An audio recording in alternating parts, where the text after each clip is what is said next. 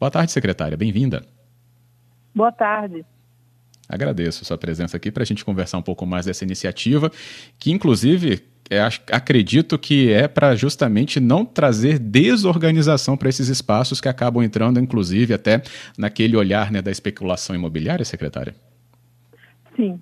Na verdade, é, o, a gente aqui do município resolveu fazer esse planejamento, na verdade, de ocupação dessas invasões, de desocupação dessas invasões e também de prevenção, combate ao início delas, né, onde os espaços ainda estão vazios.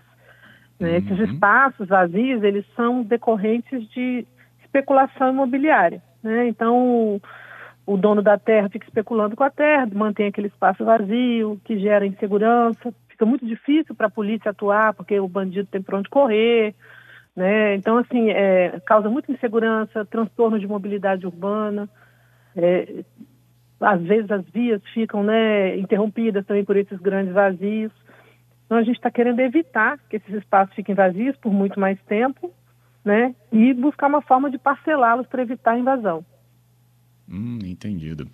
É, então, mesmo dentro. É, é, porque, assim, o entendimento desses espaços é o que né, inicialmente eu enxergava como, por exemplo, né, a grande ponta da fruta não se conecta diretamente com a grande barra do Jucu. Então, tem uns espaços por aí, né? Mas, mesmo dentro desses núcleos urbanos, é possível, então, fazer esse tipo de inserção da fiscalização. Sim, o que nós estamos buscando, o prefeito Arnaldinho reativou o gabinete de gestão integrada justamente para que a gente possa contar com a ajuda né, dos outros poderes, né, das outras polícias.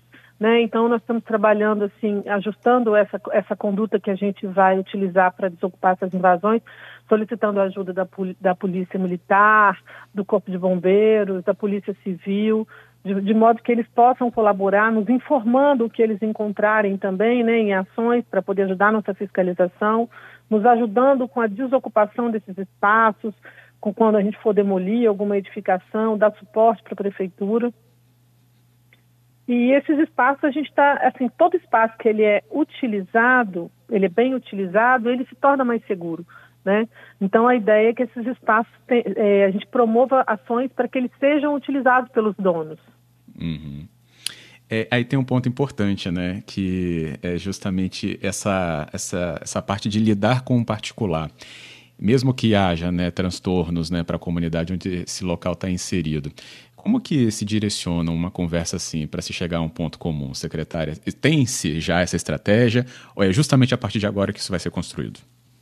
É, não existe em Vila Velha essa discussão. Ainda não houve.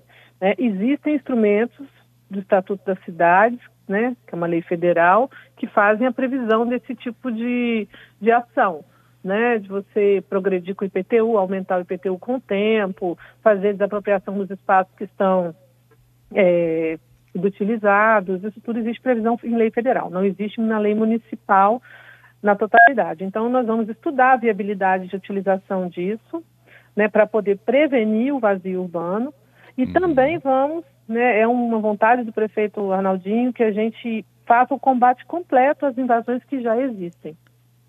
Correto. Tem áreas já sensíveis identificadas para isso? É, ganhar esse foco? Já, a gente está fazendo especial? um planejamento dessas. A gente está fazendo, na verdade, estão fazendo uma identificação, um diagnóstico dessas áreas. A gente já identificou algumas invasões em áreas particulares próximas à rodovia do Sol e também em áreas em áreas públicas, né? As em áreas públicas a gente vai priorizar para poder desocupar as áreas públicas. A gente já desocupou, por exemplo, uma edificação que ficava no meio da rua Humberto Serrano, que atrapalhava o trânsito, por exemplo, que era um lava-jato. Nós desocupamos. A gente desocupou é, habitação, é, habitação precária, por exemplo, no Morro do Jaburuna, que servia para cativeiro. A gente, é, a gente tem buscado trabalhar com a fiscalização junto com as polícias e principalmente com a ajuda da Guarda Municipal, que tem sido uma grande parceira das, dessas ações, que são, assim, ações mais delicadas, né? Uhum. Não, com certeza. É, então a gente não falou ou não está falando, né, quando citamos invasões, é só sobre construções precárias, né, o famoso barraquinho de Tauba, né, secretária. Então a gente não. teve ali, então até Lava Jato, como você falou, me surpreende, né? Por exemplo, é, na, a gente, como a gente está tratando também a gestão da Orla através do projeto Orla, que é um projeto necessário né, para que a gente possa tomar conta da Orla, o município tomar conta da Orla e não o SPU, a gente também tem que desocupar os imóveis que estão em locais públicos da Orla.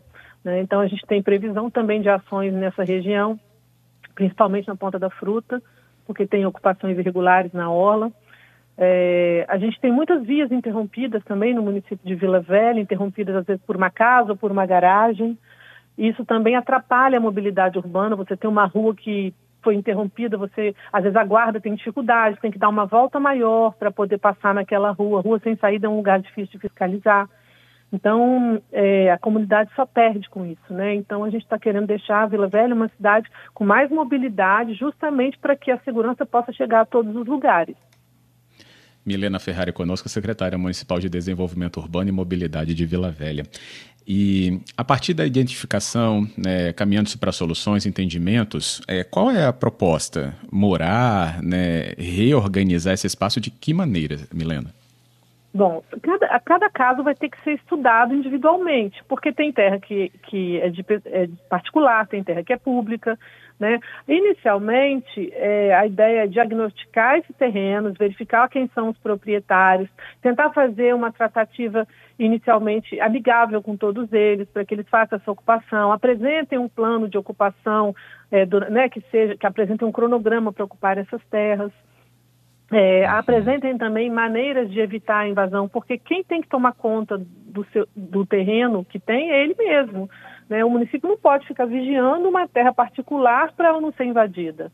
O particular tem que tomar conta da sua própria terra, né? porque o município ele tem que prestar serviço à, à cidade como um todo. Né? Então, ele tem que apresentar também formas de garantir que a propriedade dele não vai virar uma invasão. Uhum. Né? Então, a gente tem que dividir as responsabilidades também. Correto. A gente está tendo também a implantação né, daquela rodovia do Churi até a 101, né, correto? E é, é, uma abertura de um novo espaço, né, de uma nova dinâmica, que já lança olhares também em relação à ocupação de, dessa região, né, hoje né, tida como essa região rural de Vila Velha, secretária.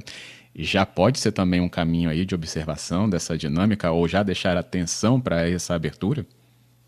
Sim, toda, toda abertura de via é, é, um vetor de expansão. Né? A gente sabe que o planejamento urbano, o crescimento urbano, ele vai em direção às vias de maior porte, porque isso é uma coisa natural. Então, com certeza, a gente já vai começar a ficar de olho nessa região, sim. É, aonde tiver via sendo aberta, a gente sabe que tem que ficar de olho. Ok.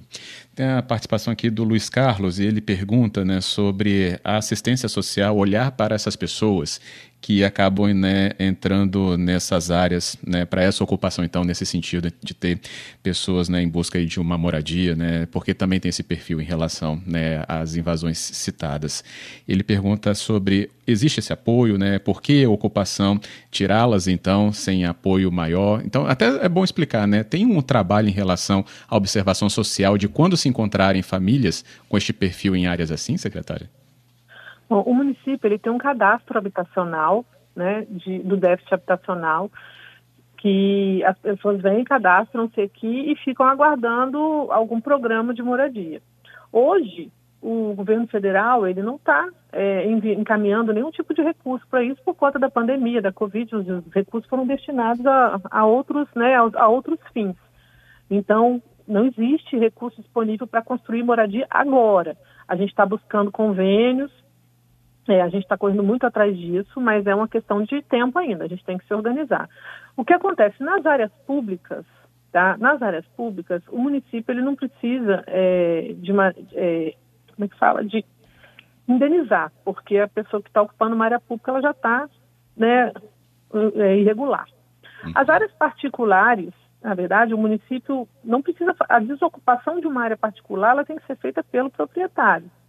Né? Não é o município que faz a desocupação. O que a gente quer fazer é o combate para que isso não se inicie. Né? A partir do momento que a pessoa teve a sua terra ocupada, ele tem que entrar na justiça e pedir reintegração de posse. Uhum. Né? Não é um trabalho que o município faz. A questão habitacional é uma questão que todo o Brasil passa hoje, uma questão que não é, não é uma coisa só de Vila Velha, né? A gente sabe que o Brasil inteiro passa por esse déficit habitacional.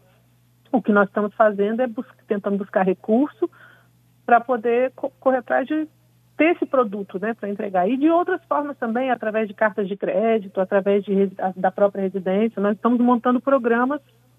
Inclusive, a gente vai criar um programa também para que as pessoas possam construir suas casas regularmente. A gente vai fornecer os projetos né, para as pessoas que não têm condição de pagar. Com o tempo, a gente vai começar a tratar disso. A regularização fundiária também está no nossa mira. Nós já estamos é, fazendo revisão do plano de regularização fundiária.